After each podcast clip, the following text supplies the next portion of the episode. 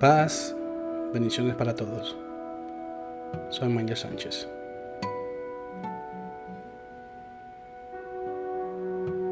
Muchas gracias a todas las personas que van a escuchar este podcast.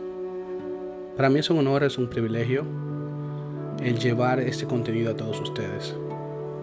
No olviden de suscribirse en las diferentes plataformas y compartir ya que estos podcasts van a ser de bendición y edificación para todos.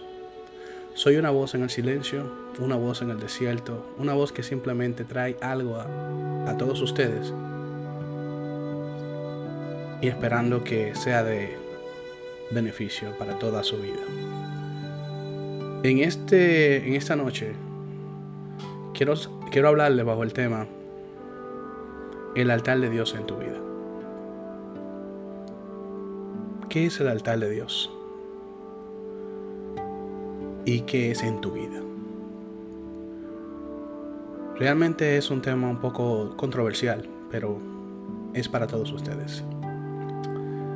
Antes de empezar con el tema, me gustaría, ya que nadie respondió la, la pregunta que hice, o quizás no la escucharon, o quizás no le prestaron atención, o quizás no la escucharon, hice una pregunta en el otro podcast en donde decía, ¿por qué Lucas menciona el pesebre y Mateo no?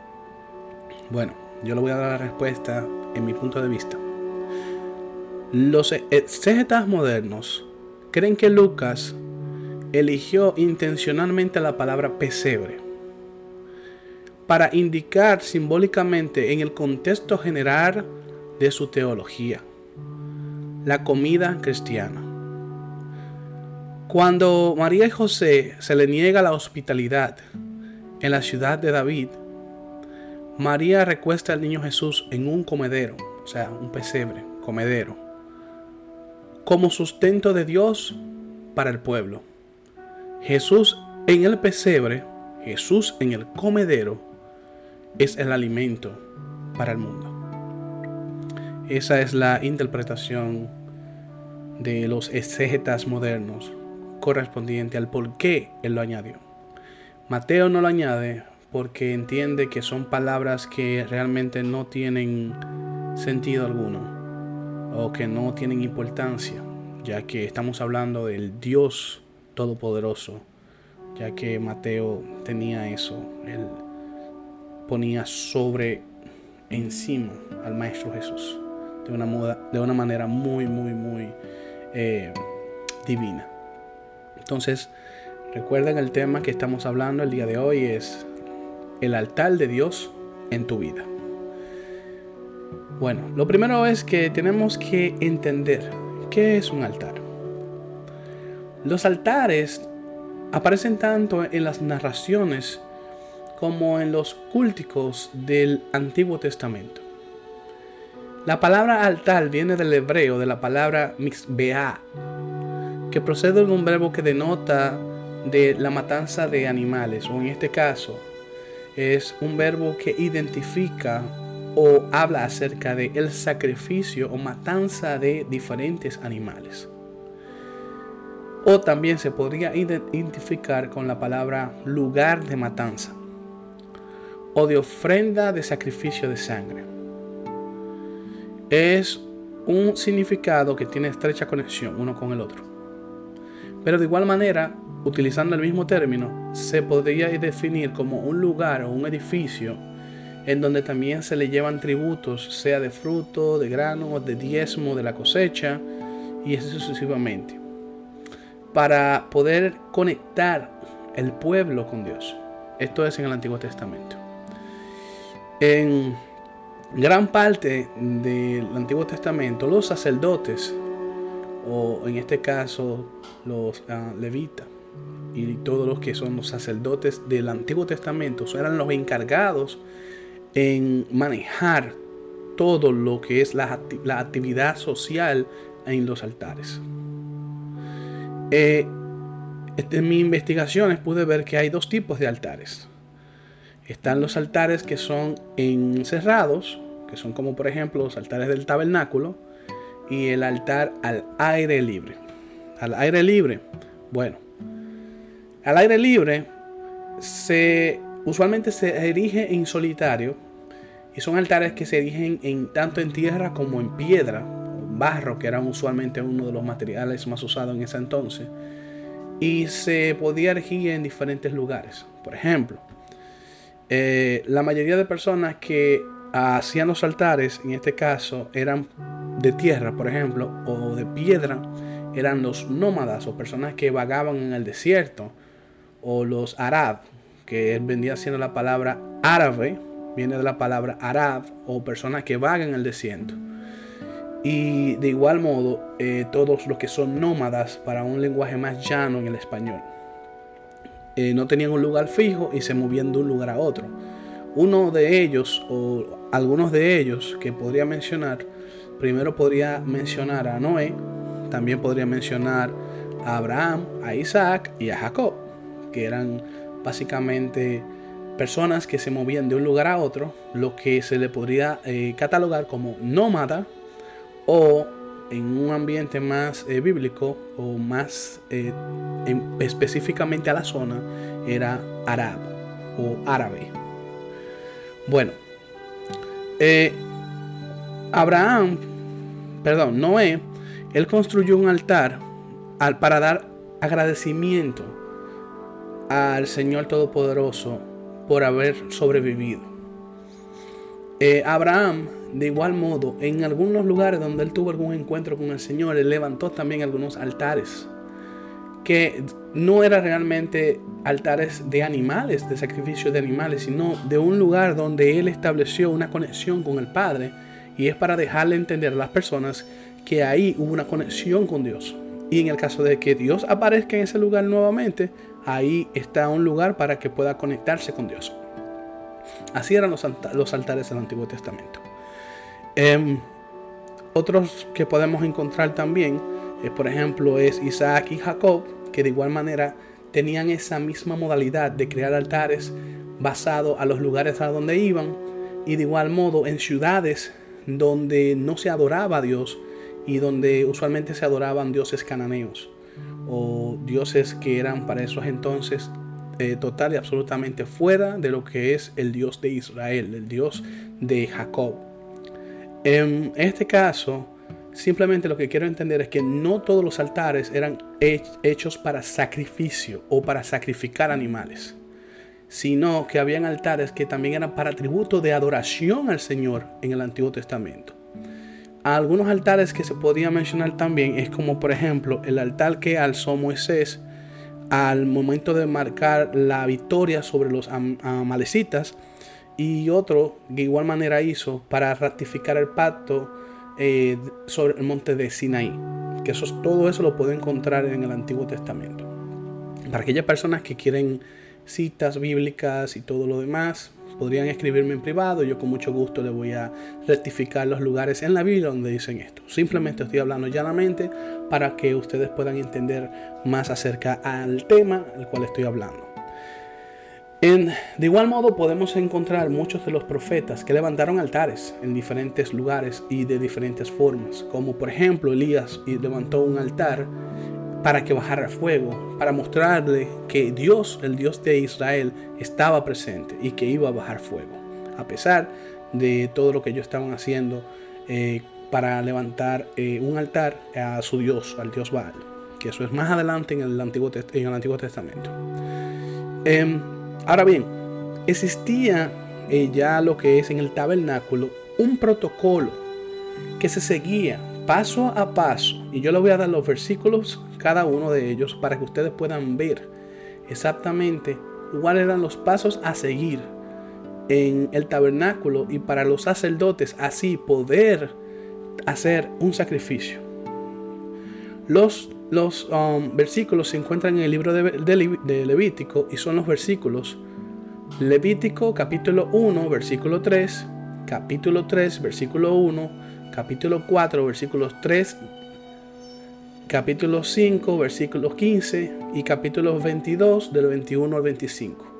Estos son los um, versículos claves para poder entender cuál era el protocolo a seguir de, acuerdo a los sacerdotes en el Antiguo Testamento para manejar los altares en aquellos entonces. Em, Ahora tengo una pregunta para ustedes, ya que voy a tomar esto personal. La pregunta es la siguiente. ¿Por qué Job levantaba el altar de Dios y ofrecía sacrificio a Dios? Esa es la pregunta que va, si quieren pueden responderla más adelante eh, y de igual manera la voy a responder en el próximo podcast eh, y voy a decir la persona que lo respondió en el caso de. Pero la pregunta, vuelvo y le repito, es ¿por qué Job levantaba altar a Dios y ofrecía sacrificios a Dios? Bueno, vamos a hablar acerca, vamos a seguir hablando aquí acerca de los altares. Bueno, eh, se me fue el bosquejo, ok, perfecto. Algunos de los que mencioné anteriormente, como por ejemplo Abraham, levantó altares, pero no necesariamente, como le dije, hizo altares para sacrificio de animales. Ahora, si en el tabernáculo habían lugares en donde sí se sacrificaban animales, el animal tenía que ser específicamente estudiado, tenía que ser limpio, tenía que pasar por ciertos requisitos para así poder ser sacrificado. El animal, aparte de eso, tenía que ser examinado por el sacerdote y luego de haber sido sacrificado tenía que sacarse de la sangre y todas las partes del cuerpo se quemaban de manera diferente y no se podía echar ni las, las, el interior, o sea, las tripas y todo eso dentro del fuego, a no ser que sea limpiado y todo eso de igual manera tiene que ser limpio y purificado antes de quemarse al fuego. Y otra cosa muy importante acerca de los altares a lo cual se le, rendía tributo a Yahweh era que todos estos tenían que pasar de igual manera por cierto protocolo de limpieza y el sacerdote tenía que hacer esto cada vez que hacía un sacrificio. O sea, estamos hablando de que era algo que se hacía un ritual en rotativo, algo que se tenía que hacer y hacer y hacer y hacer y hacer para que así en este caso todo pasara perfecto tendría que ser de manera perfecta. Ahora bien, em, en el Nuevo Testamento no se puede ver mucho acerca de los altares. Y este es porque el Nuevo Testamento nos enseña acerca de qué es el altar de Dios en nuestra vida. Y por eso eh, eh, comencé hablando acerca de los altares del Antiguo Testamento como referencia a lo que estamos haciendo ahora, ya que tenemos que entender un punto para poder expresar el punto. Bueno, desarrollando el tema y hablando ya sobre esto, hablo lo que dice el libro de Hebreos, capítulo 13, versículo de 10 al 15, y dice, los sacerdotes del antiguo lugar de culto no tienen derecho a comer de lo que hay en nuestro altar. El jefe de los sacerdotes lleva al antiguo lugar de culto la sangre de los animales sacrificados para ofrecerla a Dios y pedir el perdón por los pecados. Sin embargo, los cuerpos de esos animales se queman fuera del lugar donde vive el pueblo. Del mismo modo, Jesús murió fuera de la ciudad de Jerusalén para que en medio para que por medio de su sangre Dios perdonara a su pueblo. Por eso, también nosotros debemos salir juntos con Jesús y compartir con él la vergüenza que le hicieron pasar al clavarlo en una cruz. Porque en este mundo no tenemos una ciudad que dure para siempre, sino que vamos al encuentro de la ciudad que está por venir. Nuestra ofrenda a Dios es darle gracias siempre por medio de Jesucristo, pues hemos dicho que es que él es nuestro Señor.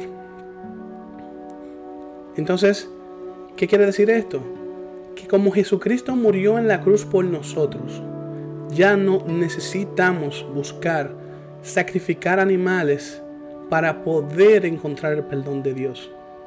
Ahora bien, aquí está el punto clave de este podcast. Y perdonen que tuve que esperar hasta el minuto, no sé en cuánto vamos, pero para poder desarrollar este tema. Para tú poder sacrificar el altar al altar del Señor, primero tú tienes que reconocer que el Cordero de Dios fue inmolado en la cruz por ti.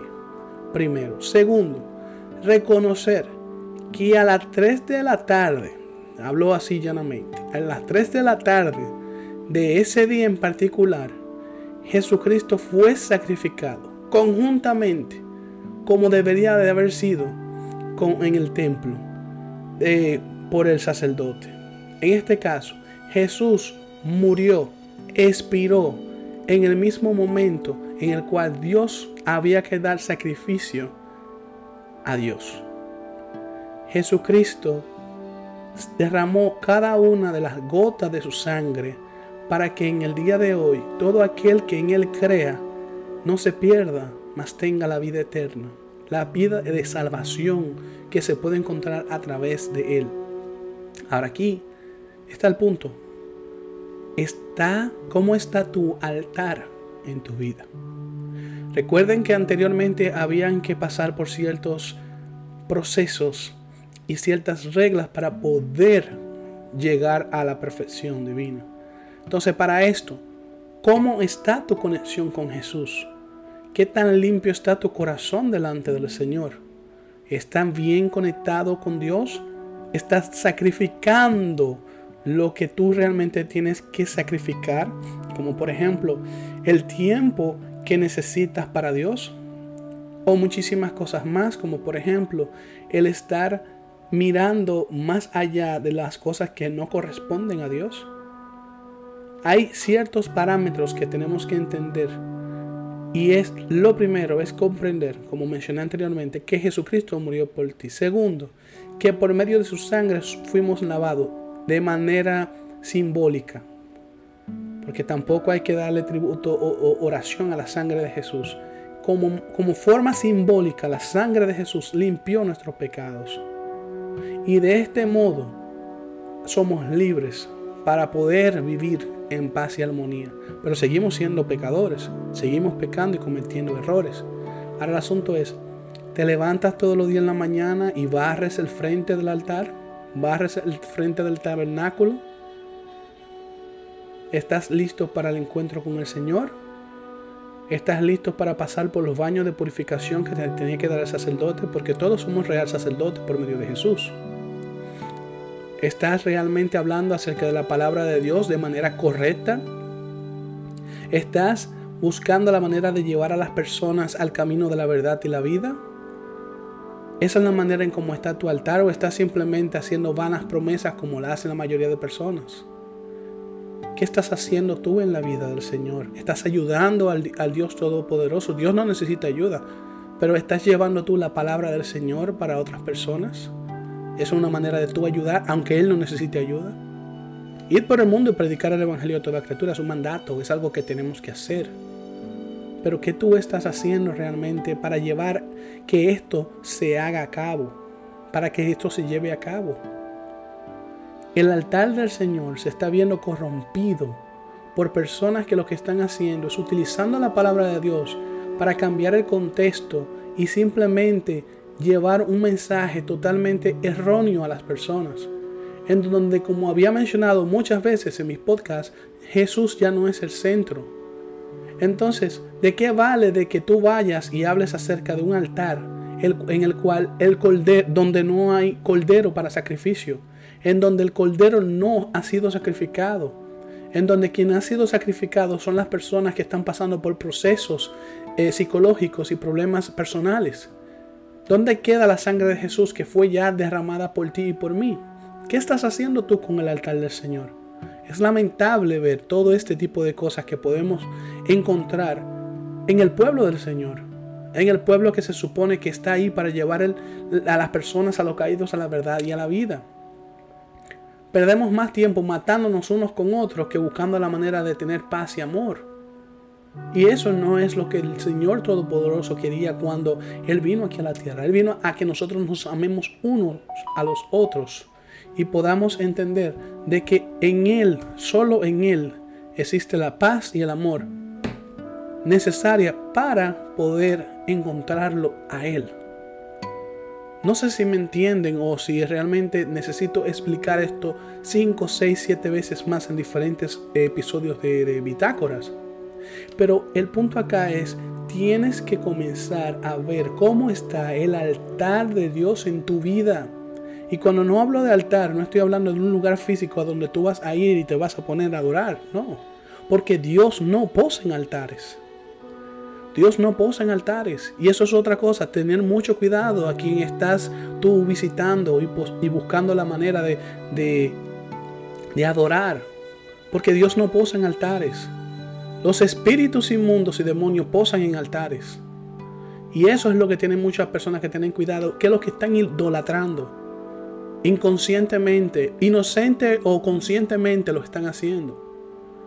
Porque el Dios Todopoderoso está en cada uno de los rincones de la tierra. Cuando hablo del altar, es el altar que se encuentra en tu corazón. Altar, ese altar que tiene que estar listo para dar tributo al Señor.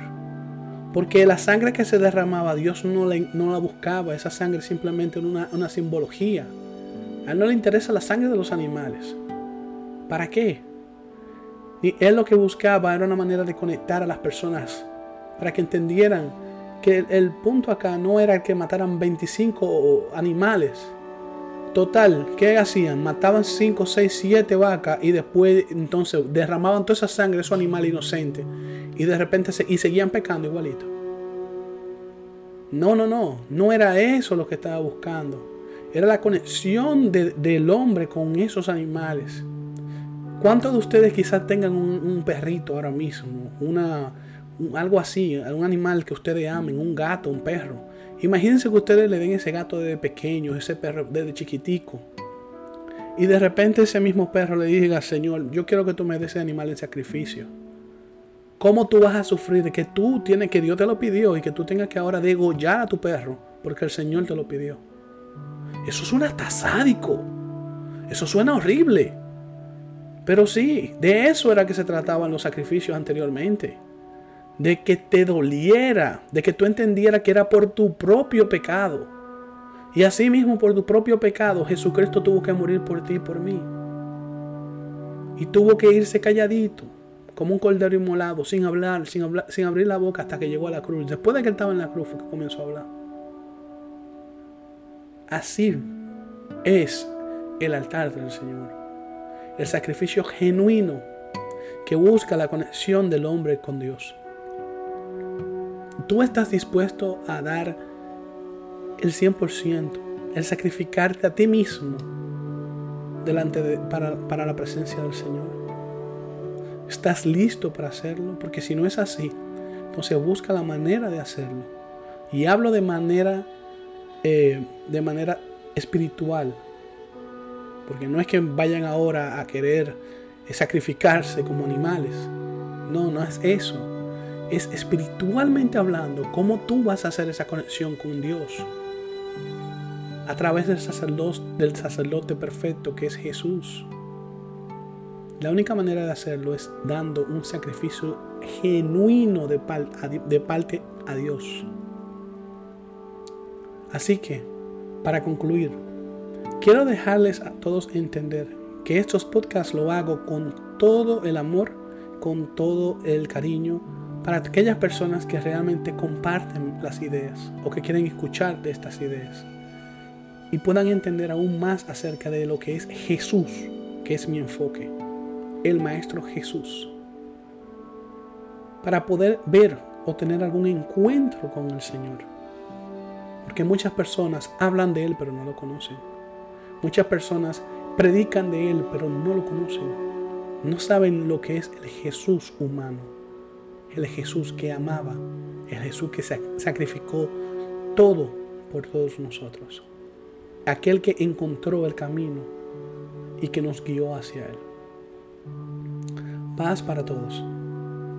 Como le dije anteriormente, no olviden de suscribirse en las diferentes plataformas y compartir, ya que estos podcasts y videos van a ser de bendición y edificación para todos. Paz para todos y que Dios nos bendiga. Así sea.